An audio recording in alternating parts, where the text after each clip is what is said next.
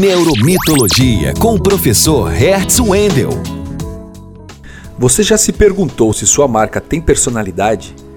Foi pensando nisso que preparei essa série especial sobre os sete atributos da humanização de marca. Neste programa, vou falar sobre um desses atributos, a personalidade da sua marca. Em 2011, o pesquisador americano Stephen Sampson lançou um livro sobre líderes que influenciam sem autoridade.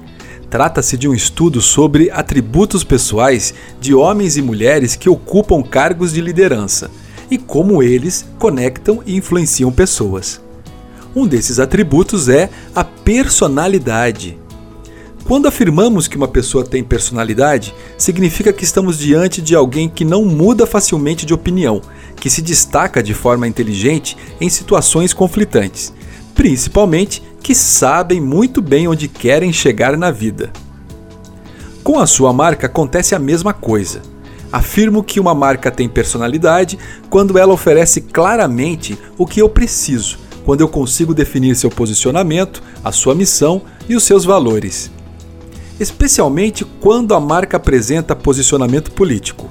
Quando falo de posicionamento político, não estou falando de uma política partidária, mas sim de uma postura saudável e exemplar diante de temas conflituosos, como a diversidade sexual, o racismo e o machismo, por exemplo. Por isso, pesquise cases de marcas como a Natura e a Burger King, que mostraram muita personalidade durante essa pandemia. Assim como as pessoas, a sua marca pode cultivar os mesmos atributos que a tornam interessante e atraente. A personalidade é um atributo humano que aproxima sua marca dos clientes. Invista nesse conceito. Espero que você tenha gostado das ideias de hoje. Eu sou Hertz Wendel, cientista e professor do curso de Comunicação Social da Universidade Federal do Paraná. E este é o quadro Neuromitologia, onde mito e neurociência são conhecimentos estratégicos para o crescimento da sua marca. Mais informações no perfil Neuromitologia no Instagram.